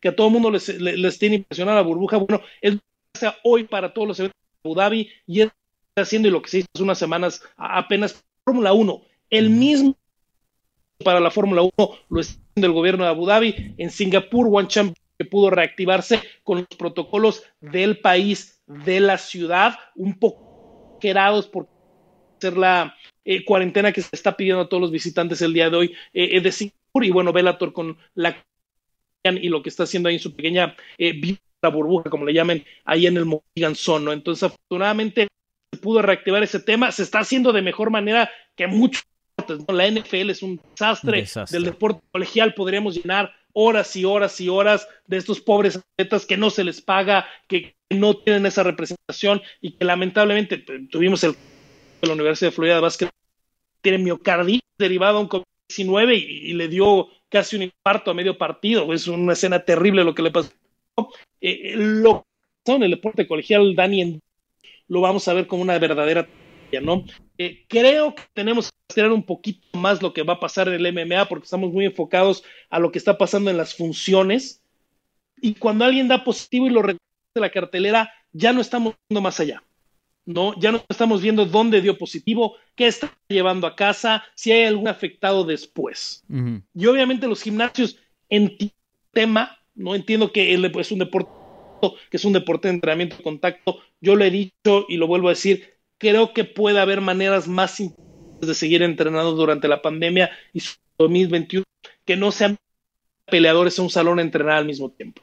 Y no lo digo solo por el tema salud, que debe ser un tema que nos tiene que preocupar, pero también el tema de que puedan llegar a las peleas y cobrar, ¿no? Porque lamentablemente lo que pasa con el peleador, que solo cobra cuando ¿no? Es una relación simbiótica, porque si en el UFC eh, las funciones para pagarle a los peleadores, bueno, también lo dinero ellos, ¿no? Los peleadores dependen del UFC, el UFC depende de los peleadores y así hacen todas las promociones. Pero de pronto, cuando yo veo las escenas en las historias de Instagram, Dani, de ver 30 peleadores al mismo tiempo en una sala, eh, creo que puede haber una manera más interesante, ¿no? En pequeños bloques, horarios, etcétera, etcétera, y agradecer mucho peleadores, gimnasios, entrenadores por todo el sacrificio que hicieron este año, por todo lo que se expusieron y por todos los, que conllevó su actividad para poder pegar. Y sí, obviamente están haciendo por trabajo les gusta para ganar dinero,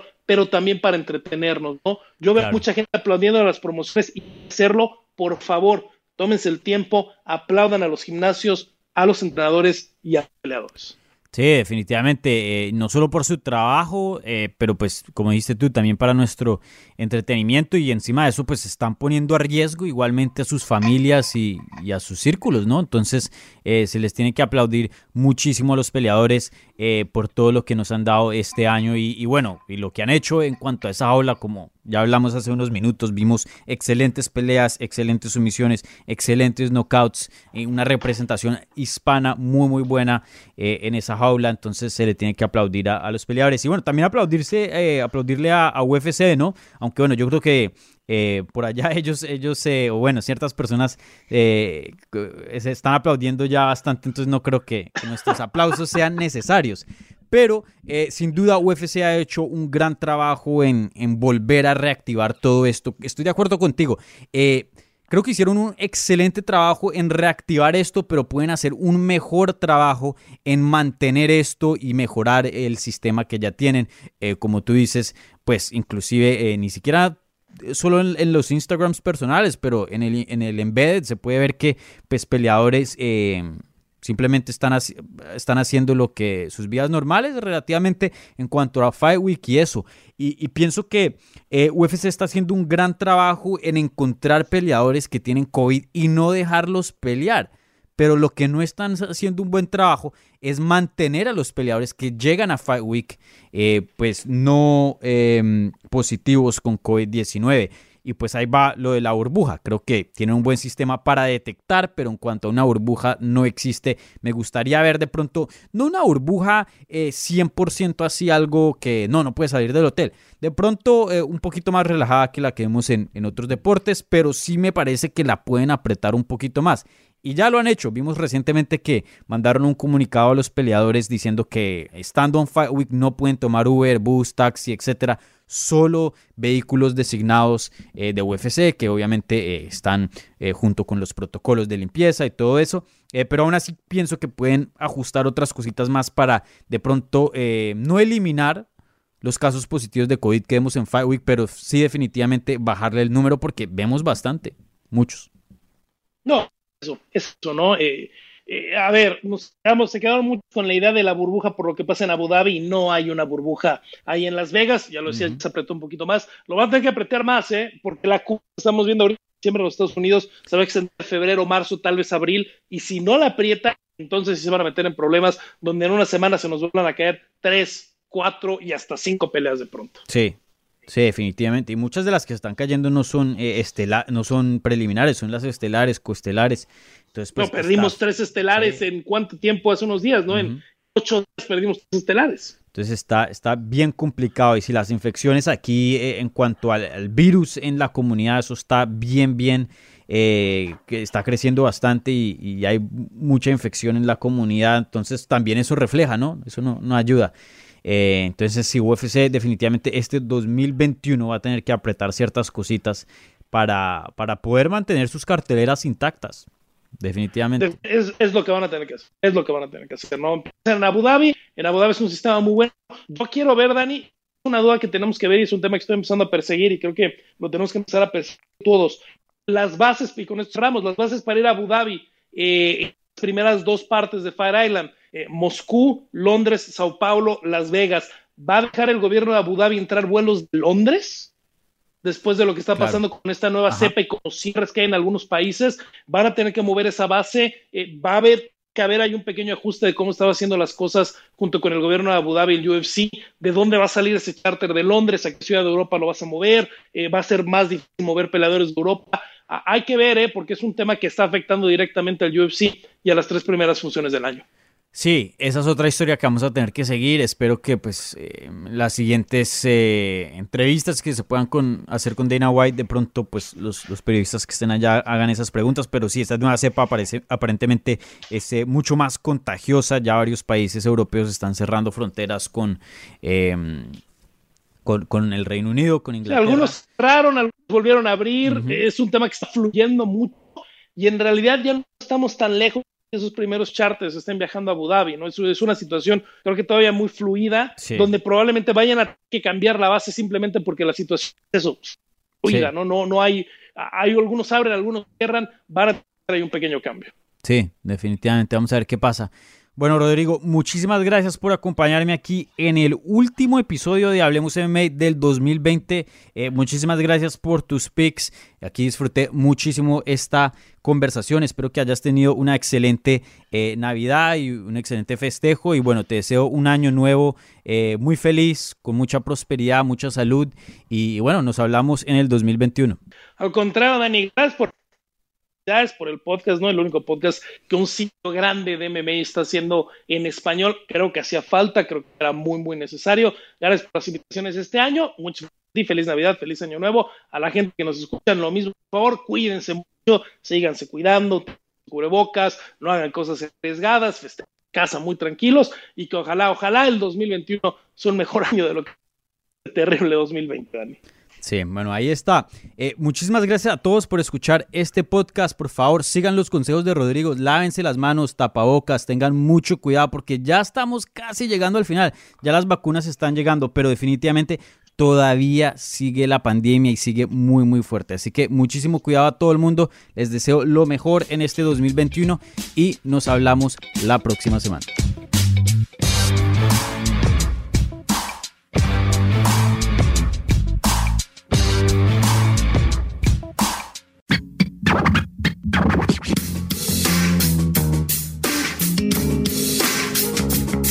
Gracias por escuchar Hablemos MMA.